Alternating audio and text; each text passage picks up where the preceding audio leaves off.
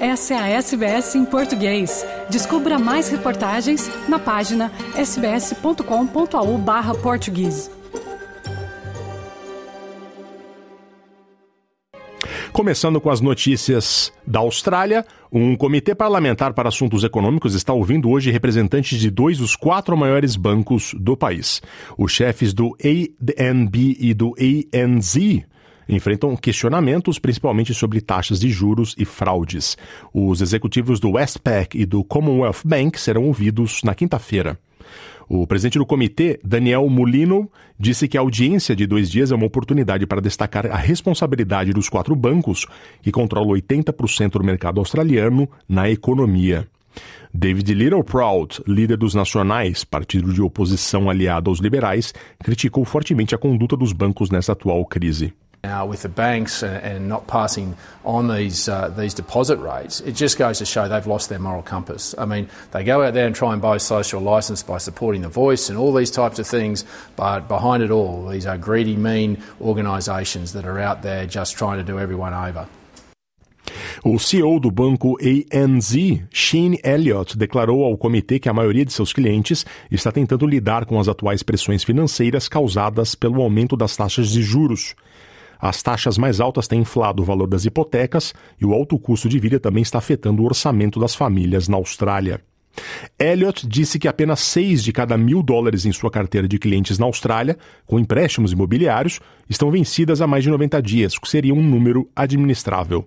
O CEO elogiou a resiliência de quem segue a pagar em dia, mesmo com os aumentos. Our experience uh, suggests that, that, that, you know, that our customers are far more resilient than that data would suggest. What we're seeing is our customers, remember, are getting uh, real income increases that they haven't experienced before. So many of our customers, if you look over the last year or two, their incomes are up 10%. So their incomes are going up at a reasonably healthy clip, which is, to this point, more than offsetting cost of living and their ability, the, the, the, the obligations they have on their uh, home loans. As autoridades de saúde alertam que houve um aumento de 30% nas internações de crianças e adolescentes com gripe. Isso depois que um adolescente de Nova Gales do Sul morreu após contrair a doença. Há uma semana, a diretora de saúde de Nova Gales do Sul, Carrie Chant, alertou que a situação da gripe B estava aumentando e os jovens corriam risco com a cepa. As autoridades de saúde pedem que os jovens se vacinem contra a gripe. O médico Nick Colesworth, da Australian National University Medical School, disse ao Canal 9 que a fadiga da vacina em meio à pandemia de Covid-19 contribuiu para um declínio preocupante na vacinação contra os vírus comuns que causam a gripe. In, influenza can kill, and it can kill younger Australians, and, and in particular, Australians under the age of uh, five are particularly vulnerable. And of, of course, we do have a way to, to moderate that, to, to prevent that, and that is through influenza vaccination.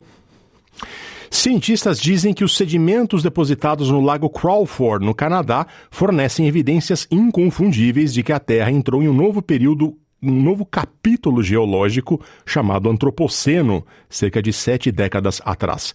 Os geólogos propuseram 1950 como início formal da chamada Era do Homem, ou Antropoceno.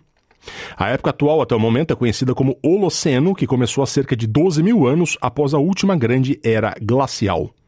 No entanto, uma vez que a humanidade tem mudado rapidamente o funcionamento da Terra através da emissão de gases de efeito estufa e com a destruição de ecossistemas, os especialistas acreditam que esta nova era deve ser declarada. O presidente do grupo de trabalho do Antropoceno, Colin Waters, fez o anúncio. In influenza can kill and it can This whole concept of the Anthropocene epoch has been sort of batted around for the last 20 years in the scientific community. In the years after World War II, we entered into something called the Great Acceleration. In the recovery from the war, the whole world underwent enormous human population increases, industrial expansion, changes in agriculture, the Green Revolution, fertilizers, and that changes are associated with that began to have an influence on the whole Earth system.